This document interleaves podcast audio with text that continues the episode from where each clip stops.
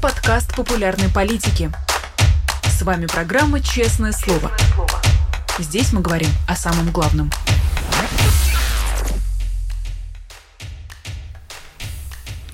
Привет, друзья! В Москве 17 часов. А вы смотрите «Честное слово» на канале «Популярная политика». Меня зовут Ирина Алиман. Как обычно, призываю вас ставить лайки, писать комментарии в чате, задавать платные вопросы через суперчат, а либо с помощью стикеров friends.politica.media. Ну и, конечно, поддерживайте нас а, на Патреоне, либо становитесь спонсором нашего канала на Ютубе. И, кстати, напомню, что это самое спонсорство можно дарить. Ну и, конечно, представлю нашего сегодняшнего гостя. У нас на связи блогер и журналист журналист Иван Яковина. Иван, добрый день. И прямо сейчас я смотрю, сколько времени в Киеве, потому что правильнее было бы сказать не только время в Москве.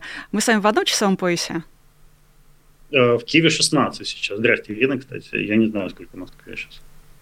Ну, э, в Москве 17, в Киеве 16, в Вильнюсе, откуда мы вещаем, тоже 16. Ну, так или иначе, ориентируемся мы на российскую аудиторию, поэтому время чаще всего упоминаем московское. Но теперь, когда совсем разобрались, э, давайте же поговорим о том, что является главной темой и ваших э, роликов, ваших обзоров, ваших публикаций все последние два года, а то, о чем мы говорим все последние два года. Я, собственно, э, так плавно подвожусь к тому, что буквально через пару недель будет уже вторая годовщина с начала российского вторжения в Украину. Эм, мне кажется, два года назад сложно было представить, что это растянется так надолго. И, конечно, хочется узнать, э, как э, вы воспринимаете вот все, что происходило последние два года.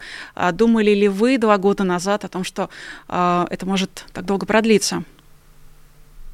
Нет, не думал. Я думал, все закончится гораздо быстрее по той причине, что э, я просто посмотрел количество войск, которые подготовил Владимир Путин для вторжения в Украину. Там было около 200 тысяч человек.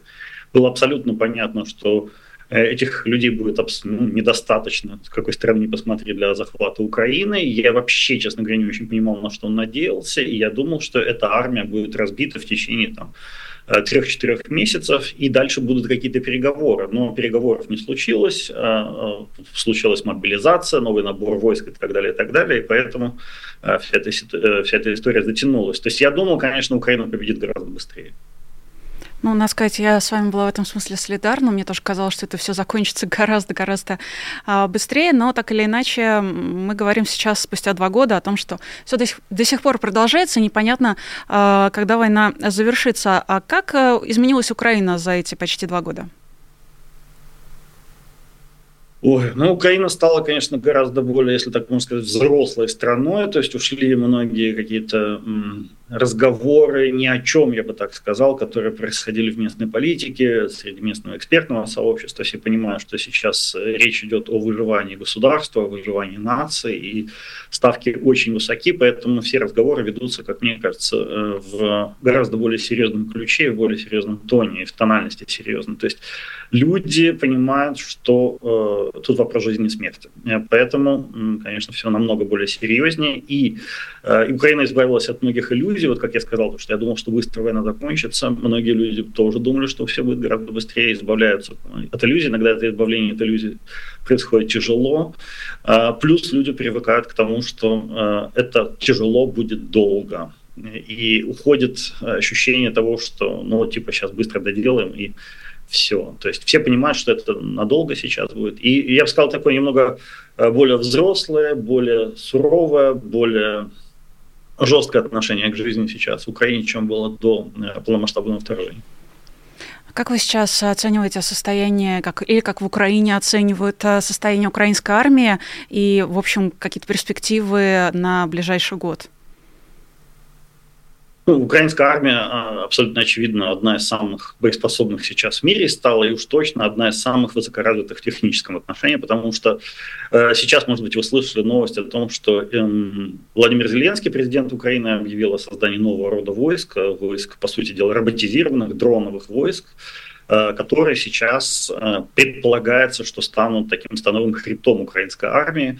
Э, вообще взята на вооружение концепция, что на фронте должны погибать, рисковать своей жизнью, выполнять самую тяжелую работу, идти в атаку и так далее, и так далее. Не люди, а дроны, то есть роботы.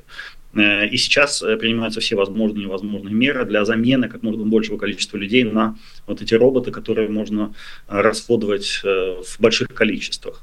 Там, где Россия пытается значит, справиться с Украиной большим количеством солдат и боевой техники, традиционной боевой техники, я имею в виду там, артиллерию, БМП, танки и так далее, Украина сейчас поняла, что м, сложно тягаться в этом смысле, и поэтому переходит а, очень активно на использование роботов. Кстати, и Валерий Залужный, командующий украинской армией, в своей недавней статье для CNN тоже а, уделил важное внимание, то есть центральное внимание тому, что Украина должна, украинская армия развиваться в сторону роботизации. То есть вот такое магистральное направление, и я думаю, что в этом направлении, собственно, украинская армия будет э, дальше идти, и по нему, по нему будет идти, и будет развиваться, поскольку это такая асимметричная война, если угодно, война более новыми методами. Это, в общем, единственное, что может спасти Украину, украинскую армию в борьбе с противником, который намного превосходит и по количеству солдат, и по военной промышленности, и по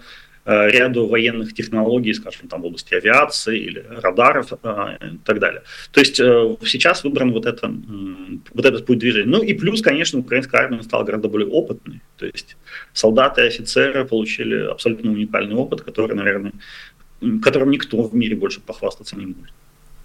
А вот роботизация, которую вы упомянули, правильно ли я понимаю, что это внедрение дронов с искусственным интеллектом, и если да, то что это такое?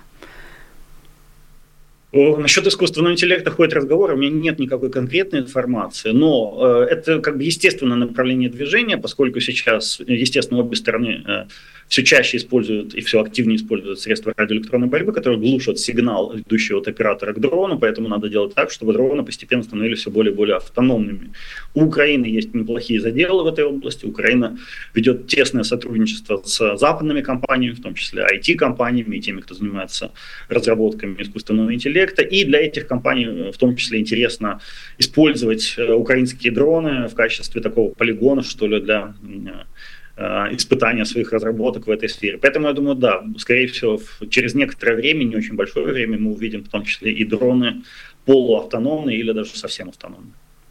Как можно оценить оснащенность армии какими-то более классическими и привычными средствами? Но, в частности, я видела публикацию Института изучения войны, Американского института изучения войны, а, аналитики которого считают, что а, нехватка боеприпасов а, у ВСУ сейчас наблюдается, и что она может заставить украинские войска приоритизировать, что ли, какие-то решения, ну вот относительно того, какие участки продолжать защищать и удерживать, а какие покидать. Так ли это?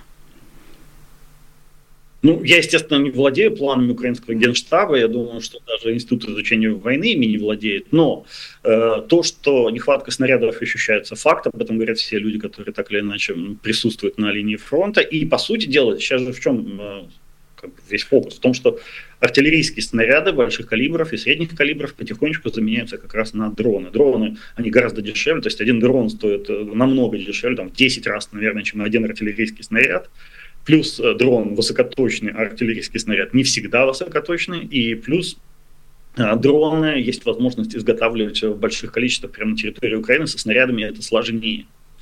А, и, как мы видим сейчас, к сожалению, там вот американские, например, э, партнеры, они не вполне готовы оказывать помощь в том объеме, на который изначально мы рассчитывали, поэтому сейчас, да, приходится, как говорится, искать другие выходы. Но оснащенность Украины снарядами в том числе, скажем, она э, недостаточна. Она компенсируется тем, что э, украинские пушки, точнее, НАТО, э, украинские пушки натовского производства, а также снаряды, они, как правило, гораздо более качественно изготовлены и Э, точнее бьют в цель. То есть, условно говоря, там, где российской э, гаубице необходимо там, 5 снарядов, чтобы э, какую-то цель развалить, то э, украинской гаубице такого же класса необходимо, условно говоря, 2 снаряда. То есть еще тут как бы нельзя просто э, одно с другим сравнивать э, просто арифметически, тут еще надо обращать внимание еще и на качество и артиллерии, снарядов. Но вообще, конечно, да, ну, надо признать, это очевидный факт, что украинская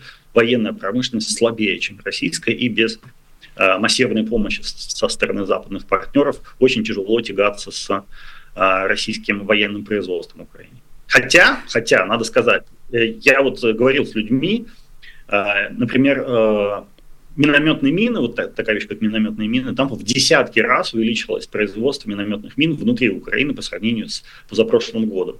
Э, такая же история сейчас и по другой номенклатуре артиллерийских вооружений и э, снарядов. То есть идет э, потихоньку, расшиваются вот эти узкие места, и внутри самой Украины идет строительство и модернизация заводов по производству, в том числе артиллерийских снарядов и тому подобных штук. А это вообще не опасно создавать а, заводы с нуля, например, строить а, или переоборудовать уже существующие под производство боеприпасов а, в стране, которую регулярно обстреливают ракетами из другой страны? Ну, я думаю, знаете, строить завод по производству снарядов опасно в любом случае, даже если страну не обстреливают.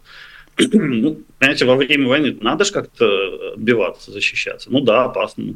Ну, к тому же Украина, вот, э, я так понимаю, есть ей чем ответить. Например, э, вчера жители города Ижевск и соседнего с ним города Воткинск, откуда, если не ошибаюсь, Петр Ильич Чайковский родом, э, видели замечательное шоу, там взорвался завод по производству двигателей для ракет Тополь-М и Искандер. Это было очень красиво. То есть тут в эту игру двое могут играть. Это, это не дорога с односторонним движением, скажем так. Ну, кстати, да, тут отмечу, конечно, что э, наличие э, симметричных ответов, э, оно, оно, конечно, несколько сбивает пафос моего предыдущего вопроса и помогает понять, что действительно силы в определенной степени могут быть равны. По поводу этого взрыва в Ижевске, насколько я понимаю, до сих пор российские официальные медиа предпочитают делать вид, что ничего не произошло, что-то хлопнуло, и в целом все в порядке. Не беспокойтесь, не обращайте крейсер «Москва» на плаву, и э, Новочеркасск, э, там, значит, э, небольшой пожар случился, и так далее, и так далее. Они никогда не признают такие большие потери. Ну, конечно, слушайте, я ни, никогда в жизни не поверю, что этот завод работал себе, работал, никогда там не было инцидентов, потом бах, сам по себе такой взрыв, что его видело, там, видно, видно было за десятки километров, он э, и сам по себе э, а в четком соответствии с планом специальной военной операции взорвался двигатель, завод по производству двигателей Тополь-М. Ну, не знаю, кто в это поверит, но, наверное, будут люди, которые поверят, но я не верю. Ну да, все, все совпадения, как говорится, не случайны. Слушайте, ну была одна история, в которой э, российская сторона, как ни странно, мгновенно признала потерю. Я имею в виду э, сбитый над Белгородом Ил-76. Э, мне, честно говоря, это удивило, тот факт, что Россия признает, что да, был самолет, да, его сбили, а потому что в любой непонятной ситуации, когда российская страна, российская Минобороны теряет какую-то единицу техники, предпочитает делать вид, что ну, действительно все в порядке, ничего не произошло, все на своих местах, и никто не погиб. А в этом же случае э, Россия сразу же выдала комментарии, и, э, кроме того, версия про наличие на борту э, украинских военнопленных, которых доставляли для обмена, она тоже как бы была основной. А как в Украине на это смотрят? Потому что, ну вот, очевидно, украинскую сторону не допустят до расследования, да и самого расследования международного, ну, каким оно должно быть, тоже не будет. Ну, как смотрят? Как на вранье смотрят. Потому что Послушайте, э, все видели, что случилось с самолетом Пригожина совсем недавно, да? Вот, меньше года назад. Ну да, да, да. Ну, какая официальная версия? Какая-то тоже абсолютно глупая идиотская версия. Я предпочитаю никто... думать, да, я предпочитаю думать, что это был единственный пример э, успешной работы российского ПВО. Но да. официальная версия у Путина ну, была, что они закидали друг друга гранатами да, вот нечем людям, э, прошедшим там спецназ и войны на разных континентах, нечем заняться, кроме как друг друга гранатами кидать в самолете. Э, ну, ладно, это одно. За неделю буквально до того, как был сбит этот Ил-76 э, под Белгородом, над Азовским морем была, был сбит российский самолет А-50 и подбит одновременно еще самолет Ил-22, что-то там с каким-то индексом.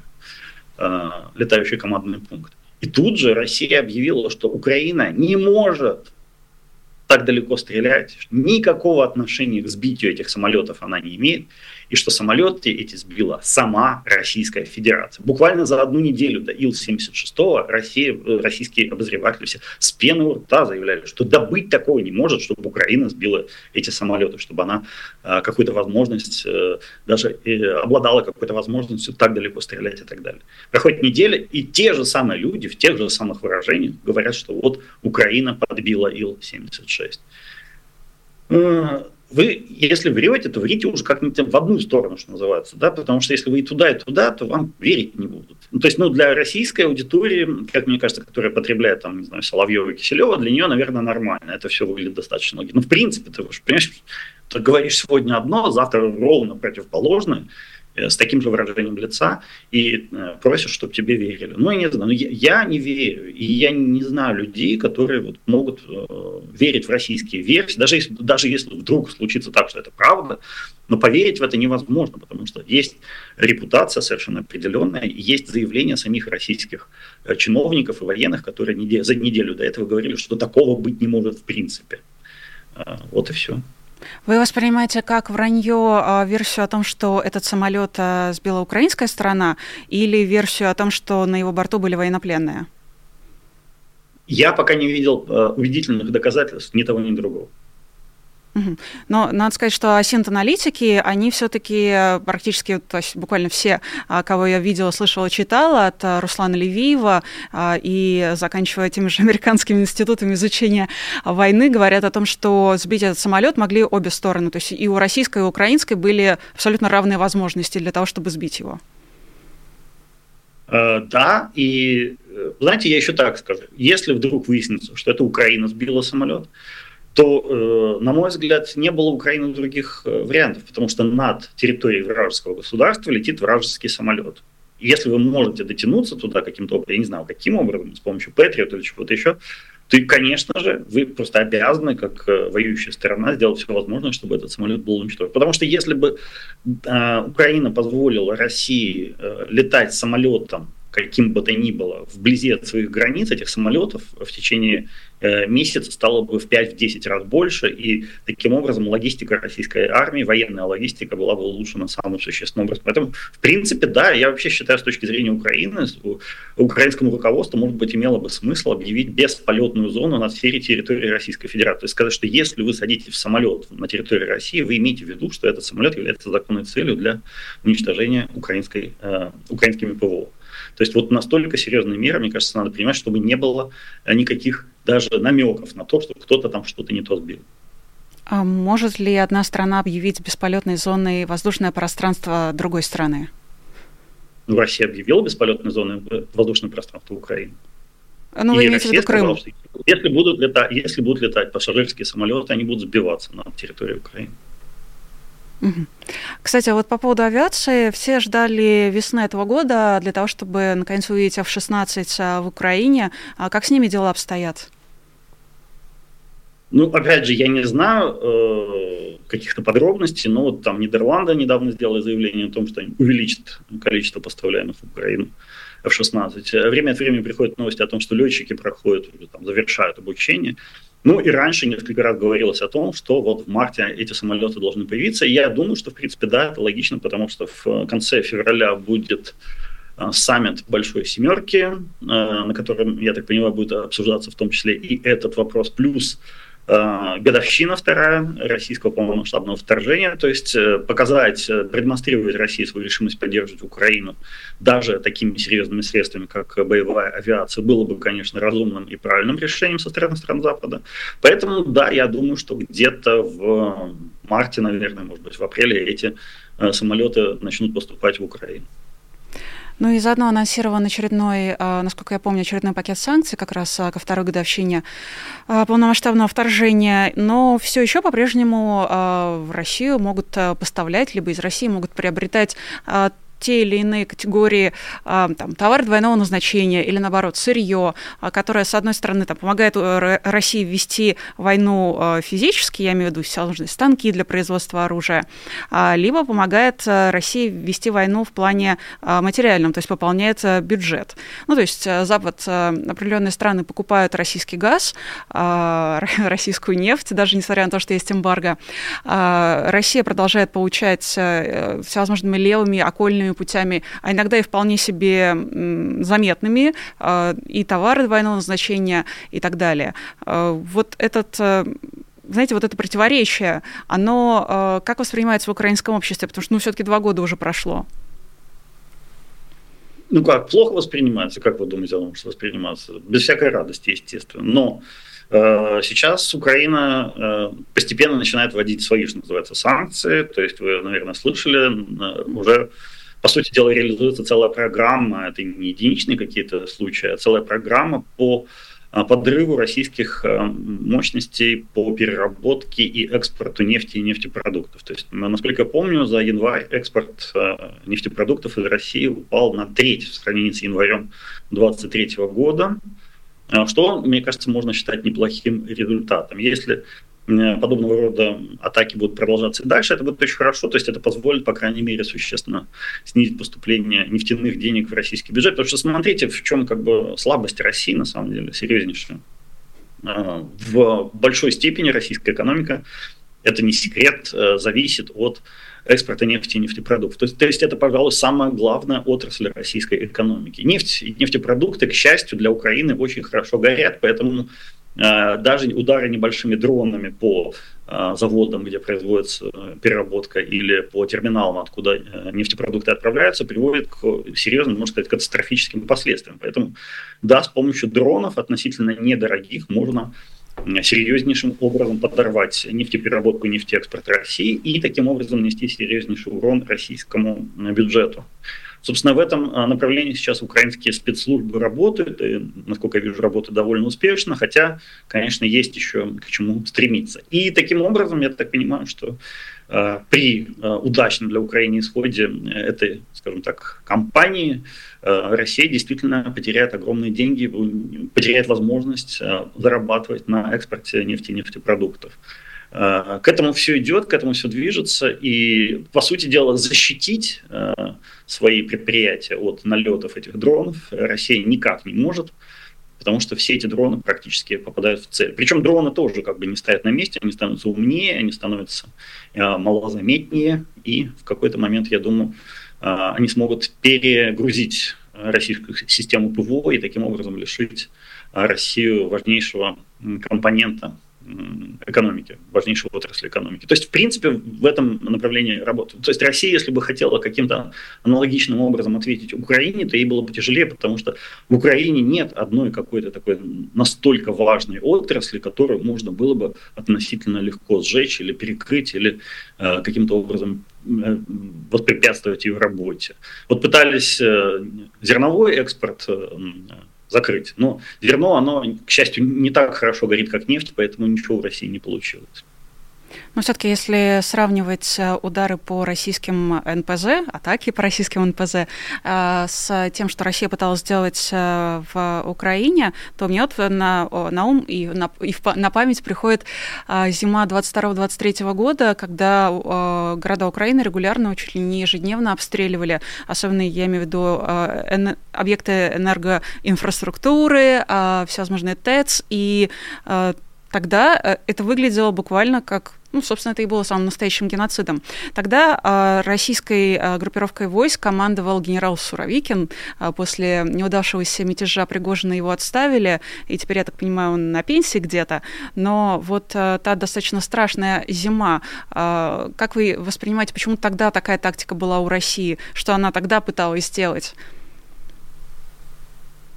Ну, Э, собственно, Россия, э, российское командование, очевидно, решило, что таким образом она сможет подорвать экономику Украины. И не только экономику, но и боевой дух, и готовность населения к сопротивлению. Но не учли есть, одно простите, очень важное...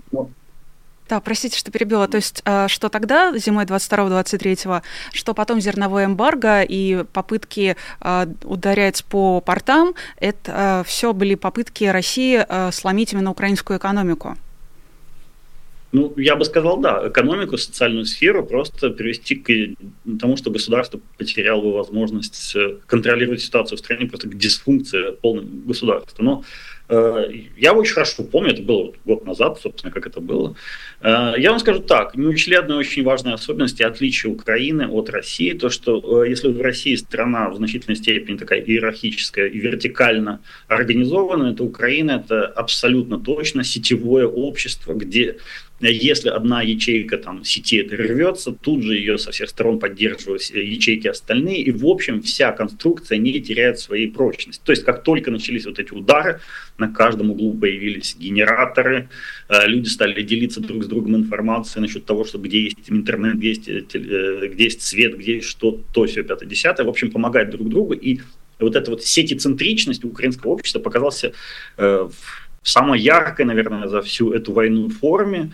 И, знаете, я просто был поражен, насколько мало, э, даже полное отсутствие электричества в некоторых э, районах Киева и других городов, насколько мало это повлияло на ежедневную э, жизнедеятельность этих самых городов. То есть люди моментально организовались, и сейчас даже ходишь по улице, видишь везде стоят генераторы большие, маленькие, готовы на всякий случай включиться в работу, если такая необходимость появится. Плюс, конечно, надо сказать, за счет этих ударов в значительной степени старые советские еще генерирующие мощности, всякие электрораспределительные подстанции были взорваны, и на их место приехали современные немецкие, американские, японское оборудование. А, плюс сейчас э, э, в значительной степени э, я знаю, министерство украинские ведомства занимаются укреплением этих объектов, то есть так просто их уже не взорвать, то есть стало даже лучше, чем было в какой-то степени. Э, поэтому э, вот этого не учили, мне кажется. Потому что в России, если бы ударили там по не знаю, теплоэлектроцентрали, то пока начальство не пошевелилось, ничего не сделало бы, народ бы сидел бы и ждал, пока начальство что-то будет делать. В Украине такого нет. В Украине народ сам собирается и бегом быстрее правительство решает все свои вопросы. Это, конечно, немного удивительно. Вот я гражданин России, я здесь живу, я не перестаю удивляться этой особенности украинцев. А вот эта горизонтальная ориентация в, в противовес вертикальной, она э, касается всего. Я сейчас так аккуратно подвожусь к слону в комнате в виде потенциальной отставки Валерия Залужного. Что будет, если а... Укра... ВСУ лишится своего главнокомандующего? Я, я думаю, ничего страшного не произойдет. И более того, даже думаю, что если скажу крамольную вещь, что если, не знаю, там, все правительство Украины исчезнет, то э, все равно ничего страшного не случится. Моментально эта рана, как говорится, затянется какими-то другими людьми, организациями, структурами, и развала, коллапса не произойдет. То есть Украина, вот, на мой взгляд, как раз такое общество, которое может справиться с любой, э, так сказать, с любой неприятностью. Такого. То есть э, без начальника, вообще говоря, вот если вы были на Майдане, не знаю, были ли вы, э, без начальника, без какого-то командира украинское общество и украинские какие-то сущности они работают лучше, чем с начальником. Это поразительное свойство украинского народа, украинского какого-то, не знаю, самоорганизация вот эта вот. Она сразу же появляется и проявляет себя. Конечно, у э, Валерия Залужного очень высокий авторитет. Я не берусь говорить, хорошо будет или плохо, если его уволят. С одной стороны, все э, даже западные э, и политики, и военные признают его полководческий талант. И с другой стороны, конечно, опять же, я ориентируюсь на мнение западных экспертов, говорят, что не очень хорошо, когда два командира между собой значит, ссорятся, ругаются, особенно в воюющей стране. Э, я не думаю, что это будет и прям хорошо его увольнение, но я не, буду, не думаю, что будет катастрофа, если оно случится. Потом, видите, оно все до сих пор все как-то не случается. Я я даже думаю, что, может быть, есть какая-то договоренность, что Залужный еще пять месяцев будет находиться на своем посту. Почему я так думаю? Да потому что он в своей статье как раз написал, что на а, полную модернизацию и переводу украинской армии на а, вот это вот роботизированные войска, то есть превращение армии из армии людей в армию роботов в значительной степени необходимо как раз пять месяцев. Я думаю, что ему дадут эти пять месяцев, чтобы он доказал свою способность э, осуществить эту реформу, причем прямо вот, как говорится, э, во время войны. Это же сложнейшая задача, конечно же. Но он говорит, что вот за пять месяцев можно справиться. Ну, то есть все, что происходит э, вокруг его фигуры и вокруг конфликта, якобы конфликта, я не могу знать, есть он на самом деле или нет, между ним и между Зеленским, это все не слухи, это, это скажем так, информация от источников, от инсайдеров, это все основано на реальных событиях, и к этому стоит серьезно относиться. Ну, я от разных людей, у меня лично нет информации, я не общаюсь ни с Зеленским, ни с Залужным, ни даже с людьми. Но мы тем более. Да, те люди, которые, которые как бы владеют ситуацией, несколько человек мне говорили, что да, там, как говорится, отношения довольно напряженные, и подходы разные к разной стратегии и так далее. И в общем, что есть там какие-то, скажем так, шероховатости, но э, ничего катастрофического в то же время нет. И я знаю, что в Украине ну, как бы очень многие люди с таким, с настороженностью, мягко говоря, воспринимают возможную отставку Залужного. Боятся, что как бы без него украинская армия станет воевать хуже. Не знаю, я не могу об этом, не, не берусь об этом судить, хуже или лучше, но судя по всему, решение какое-то о том, что вот Залужного куда-то передвинут, оно принято. Опять же, это так, не документы какие-то или что-то, вот как бы общее мнение, вот то, что в воздухе витает, все вот говорят, что, скорее всего, оно случилось. Ну, случится эта отставка, но я вот повторюсь, я думаю, может быть и нет. То есть я еще mm-hmm, не до да, конца да. сам лично да. Но вообще, если судить по э, европейским, американским публикациям, то там общее место одно, что причиной вот этого конфликта стали политические амбиции Залужного. А если смотреть на э, российские независимые медиа, там, русская служба BBC, например, и так далее, то многие упоминают, что вот этим краеугольным камнем, вообще э, тем конфликтным острым моментом стала мобилизация в Украине, и э, якобы Залужный просил гораздо больше людей мобилизовать, нежели чем был готов э, Зеленский. Кто из них, э, на ваш взгляд, может быть ближе к э, правде? Я думаю, там всего понемногу. Ну, смотрите, во-первых, насчет амбиций политических. Как бы Залужный их никогда не декларировал. Ни в одном своем выступлении, ни в одной, ни полусловом он не говорил ни в интервью, что я собираюсь в политику. Он наоборот всегда говорил, что нет, не собираюсь, нет, не хочу. Но в то же время многие, так сказать, политические силы и лидеры в Украине, особенно оппозиционные Владимиру Зеленскому, э, говорят, что вот нам бы такого президента, как Залужный, и часто говорят о том, что Залужный был бы неплохим президентом и так далее. То есть его как бы подталкивают к, в политику, понимаете, да? Он сам, может, и не хочет, или, ну, по крайней мере, заявляет, что не хочет, да? но про него говорят как э, про действующего политика, или как человека, который вот-вот может войти в политику. То есть это, во-первых, надо сказать, что сам он при этом, я подчеркну, не говорит, что хочет в политику, и даже более того говорит, что не хочет в политику. И последняя статья его в CNN, как мне кажется, э, была подчеркнута сугубо военным вопросам посвящена, ничего политического у нее не было вообще. А, это первое. Что касается э, мобилизации, да, вопрос сложный, вопрос э, тяжелый, потому что, конечно, желающих, так сказать, рисковать своей жизнью где угодно, в любом обществе, в любое время не так уж и много. У тех, вот, кто прям готов э, с энтузиазмом идти на фронт, их мало таких людей. А, а люди нужны, людей становится... Ну, видите, с одной стороны, да, эта проблема тяжелая, сложная, и ее надо как-то решать. С другой стороны, вот видите, одним из решений этой проблемы названа э, роботизация украинской армии, замена э, людей, не всех, естественно, всех невозможно заменить, но какой-то частью людей на на дроны, на роботы и так далее. Э, на самом деле, я вот даже слышал, что, точнее, читал в российских источниках, они говорят, что, слушайте, Почему мы никак не можем пробить линию фронта украинского, потому что э, у них же там людей практически нет, у них там одни дроны держат фронт. То есть э, в этом направлении движения уже какое-то есть. Но я, правда, не знаю, насколько оно далекое и глубокое. Но я думаю, что э, если, допустим, и Зеленский, и Залужный сойдутся в том, что вот давайте развивать сферу дронов, давайте уделять больше внимания роботам, э, то, может быть, тогда и э, мобилизационные какие-то разногласия у них будут сняты. Хотя, ну, опять же, это я только могу гадать и спекулировать. У меня нет информации конкретно от первоисточников. Э, понимаю, конечно же, но на самом деле тем э, и цены нашей гости, что его обладают не только в одних случаях информацией от первоисточников, но и, что гораздо важнее, собственным анализом и собственным взглядом на ситуацию. Поэтому, конечно же, спасибо за э, вашу оценку. Есть еще один, а может быть и два слона в комнате, которым тоже не могу не обратиться. Это будущее помощи э, Украине со стороны США, потому что все-таки пришли новости о том, что в э, Сенате заблокировали законопроект о помощи Украине. Он тогда там вмещал в себя не только 60 а, миллиардов Украине, но еще 14 Израилю и также помощь Тайваню. А с другой стороны, как раз-таки волнения по поводу того, кто же будет следующим президентом США, потому что в США, как ни странно, президент меняется. Это так, в отличие от моей родной страны. Как, и от моей э, тоже. Да-да-да, от наших с вами. Да, поэтому, конечно, э, как на это все смотрят в Украине, я понимаю, что это, скорее всего, тоже такой очевидный ответ, это фактор тревоги, но тоже хочется узнать от вас э, какое-то более развернутое э, мнение, вашу оценку и анализ.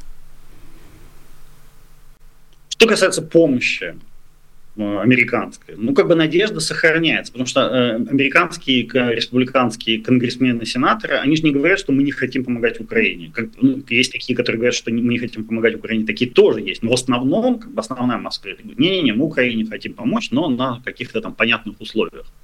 Условия они выдвигают все разные. Кто-то говорит, нам нужно понять, на что именно расходуются деньги. Другие говорят, нам нужно понимать, э, как именно видит э, себе победу в этой войне Джозеф Байден, что он хочет, собственно, достичь, разгрома России, может быть, он хочет, э, там, не знаю, украинских танков на Красной площади. Что, что, собственно, в чем цель, какая задача?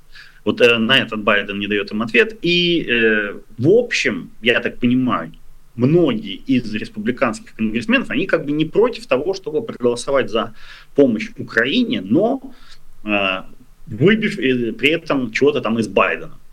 Э, но проблема в том, что Проблема в том, что Байден как бы дал им то, что они хотят, вот этот, собственно, иммиграционный закон, но, э, но они сами отказались. То есть они говорят, нам Байден должен дать что-нибудь, но только мы сами не знаем, что мы хотим. Вот, вот так вот. Вот в этом проблема пускай нам Байден что-то даст, то, а вот, ну, сходи туда не знаю куда и принеси то не знаю что.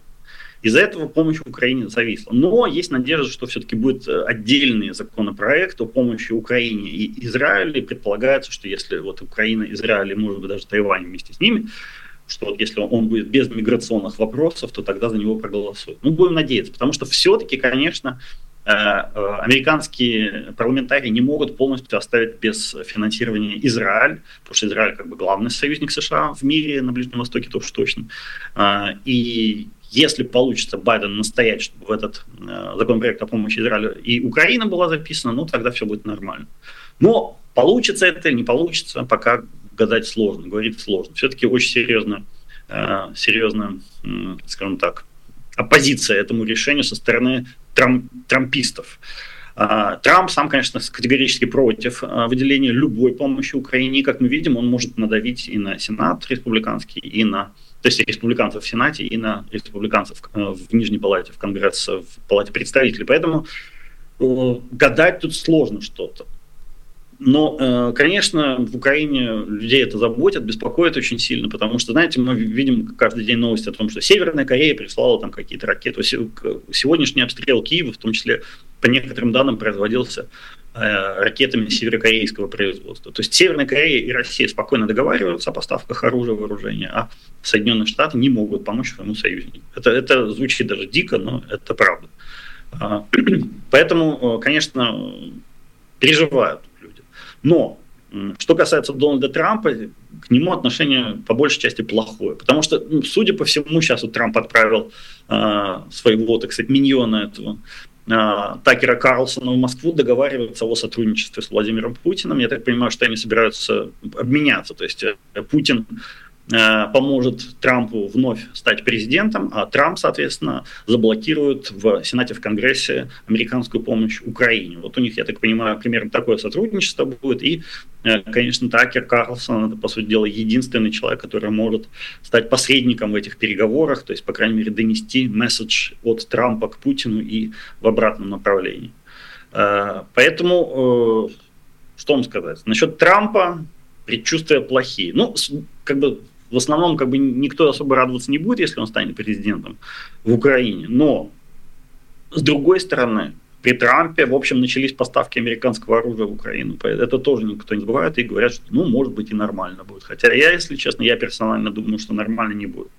Трамп, очевидно, идет во власть мстить всем тем, кто, а, кто его обидел, пока он был президентом и последующие четыре года.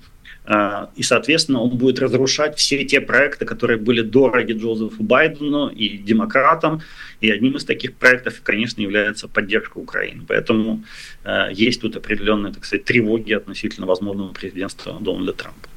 Ну, то есть, когда она говорит в своей э, придворной кампании, что э, если он станет президентом, когда и если он станет президентом, он закончит э, войну в течение сколько там, 48 часов, э, это стоит буквально воспринимать... 24, что это стоит э, воспринимать буквально как э, принуждение э, Украины к миру. Каким образом? Откажет в поставках оружия? Ну, вероятнее всего, да. Он, я, я думаю, опять же, я, это, такое занятие представить свою голову к туловищу Трампа так себе, но я предполагаю, что он хочет сказать примерно следующее. Я надавлю на Киев, э, пригрожу тем, что я не буду давать оружие, тем, что никогда Украина не вступит в НАТО и так далее, и так далее. А если вы не согласитесь на такие-то условия России, да, то есть на, там, условно говоря, признание российского суверенитета над оккупированными территориями, Э, скорее всего, Трамп думает, что он сможет таким образом остановить войну. Но он не сможет остановить войну, потому что Украина не согласится на подобного рода размен, даже в том случае, если Америка перестанет полностью поставлять оружие Украине. Потому что Украина не может согласиться на признание российского суверенитета над своими э, территориями. Это, это исключено. И к тому же, помните, Трамп обещал, что он договорится там, значит, с Северной Кореей, там, мир заключит и так далее, и так далее. Когда в первый раз был президентом, он даже встретился с Ким Чен Ыном, э, письма писал, писали они с Ким Чен Ыном друг другу. Ну, в общем, ничем это не закончилось толковым. Не было никакого результата. Я предполагаю, что и здесь будет что-то такое же. Ну, кстати, по поводу Такера Карлсона, конечно, я думаю, все наши зрители видели, а, как это буквально карго-культ в прямом эфире, то, как а, в России а, встречали, я имею в виду пропагандистские медиа Карлсона и как сопровождали каждый его шаг. Но довольно интересная у вас версия о том, что он все-таки действительно является посредником и в этом смысле работает как политическая фигура, как там потенциальный вице-премьер при потенциальном президенте. Потому что я, например, читала публикацию антрополога Александры Архиповой, и вот она смотрит на Карлсона и на интервью, ему уже дал Путин, как на попытку э, пере, э, каким-то образом изменить отношение к России и к Путину у целевой аудитории Fox News, э, Карлсона и, собственно, Трампа. Ну, то есть, что люди, которые будут его смотреть, просто исходя из того, какой у Карлсона авторитет США, они изменят отношение и к России, и, очевидно, к войне против Украины. Все-таки вы склонны склонны считать, что он э, не просто работает как пропагандист. Не думаю, что они прям возьмут и изменят свое решение. Нет, я думаю, смотрите, ну подумайте, если логически, кого мог послать Трамп для решения, для передачи какого-то послания Путину. Если бы он послал кого-то из своего штаба, э, или уж тем более кого-то из членов своей семьи, то его тут же обвинили бы в том, что он э, опять сговаривается с Путиным и работает на Москву, и агент Москвы и всякое такое. Ему, конечно, такие обвинения ни к чему, он хотел бы их избежать. А Карлсон поехал как бы типа по своим делам, он интервью берет, в кавычках, да. Я больше чем уверен, интервью как это лажа окажется, потому что ну, мы все примерно представляем, что может рассказать Владимир Путин. Он будет рассказывать, как это дед за гаражами, такой прибухнувший или похмельный, э, всем известный путинский репертуар на протяжении 20 лет. Вряд ли он откроет какую-то новую истину, что-то такое невероятное. Нет, конечно. А, будет нести свою обычную колесицу. Но а, задача и роль э, Такера Карлсона как вот посланника конфиденциальными какими-то данными, с конфиденциальной информацией, она очень серьезна. То есть он, да, он вроде как бы по своим делам приезжает, но в то же время готов, я думаю, привести от, от э, Трампа посланию, что типа давай, Вова, мы тебе обеспечим э, непринятие э, законов о выделении денег Украине, а ты нам дашь раз, два, три, четыре, пять. Вот, вот по списку. Я уж не знаю, чего именно Трамп может получить от Путина и, и что он хочет получить от Путина. Но думаю, что есть что-то такое, что его может заинтересовать. Для того, чтобы стал, э, стал э, Трамп президентом. Ну, например, вот самое, что я могу в голову, что в голову приходит сразу, э, чтобы Путин вместе с наследным принцем Саудовской Аравии Мухаммадом Салманом, чтобы они взяли и где-нибудь там, не знаю, в октябре текущего года резко сократили добычу нефти. Буквально на один месяц. Чтобы цены на бензин в Америке подскочили там, не знаю, на 2 доллара вверх да, за галлон. Может, могут они такое сделать? Могут. Поможет это Трампу стать президентом? До 100%. Конечно, это просто станет палочкой-выручалочкой для Трампа. Хотя у Трампа и так дела неплохо. Но вот что-нибудь подобное, если они осуществит Саудовская Аравия и Россия, то э, Трамп ну, практически гарантированно станет президентом. И тут есть огромное поле для сотрудничества между российскими и э, э, так сказать, э, властями и Дональдом Трампом. Я думаю, что это сотрудничество они попытаются как-то задействовать. По поводу этого интервью, я боюсь, что оно будет очень объемным, как и последние все, в общем-то, речи Путина, которые занимают по несколько часов, и действительно, по сути, ничего там интересного или важного сказано не бывает. А, наоборот, ощущение, что побывал в а, гараже а, с дедами. Что бы вы порекомендовали посмотреть вместо интервью Путина Такеру Карлсону? Не знаю. Вы имеете в виду какое-то какое интервью или, или что? А, я имею в виду, на самом деле, что э, это не в смысле, не в смысле порекомендуйте, что вы смотреть на выходные, а если что-то более важное, на ваш взгляд, потому что я вот, например, э, первое, что мне бы в голову пришло, это там 20 дней в Мариуполе. А, ну, ну, тут уже, смотрите, каждый сам для себя решает. Я не могу такие советы давать. Это, конечно, важное кино, но я не уверен, что все прям могут его смотреть и осилят его, потому что тяжелый фильм. А, ну, в принципе, сейчас, наверное, самое интересное будет, конечно, а, Конечно, сейчас я бы, наверное, все-таки следил за выборами в Америке. Мне кажется, этот сюжет будет самый важный. Э, в ближайшее время. И все, что рядом с ними, вокруг них, вокруг них происходит, потому что Америка сейчас действительно оказалась в довольно сложной ситуации. Многие говорят про гражданскую войну, я думаю, не до такой степени все плохо, но э, уровень противостояния внутри общества американского большой, высокий и нарастает. И поэтому все э, новости из Америки, связанные так или иначе с этими выборами, я думаю, они важны. И важны не только для американцев или для украинцев, они важны сейчас для всего мира, потому что Э, дан, на данных выборах действительно без привлечения э, решается судьба и Америки, и демократии, и вообще западного, западного мира, пакс американо, если угодно, вот всего того мироустройства, которое обеспечивало нам э, относительное процветание и мир на протяжении последних 70 лет. Продолжим смотреть э, вместе. Я уверена, мы с вами еще встретимся для того, чтобы обсудить какие-то промежуточные итоги. И спасибо, что нашли время сегодня. У нас на связи был журналист, блогер Иван Яковина. Спасибо. Спасибо вам. Ну что, еще была я, меня зовут Ирина Альван, были вы, наши зрители, э, которые смотрели в онлайне, и будете вы, наши зрители, которые посмотрят в записи. Э, ставьте лайки, пишите комментарии, поддерживайте. У нас для этого есть специальный Patreon. Э, стикер с QR-кодом вы видите внизу своего экрана. По нему вы пройдете на сайт, либо, кстати, можно из описания к трансляции туда выйти.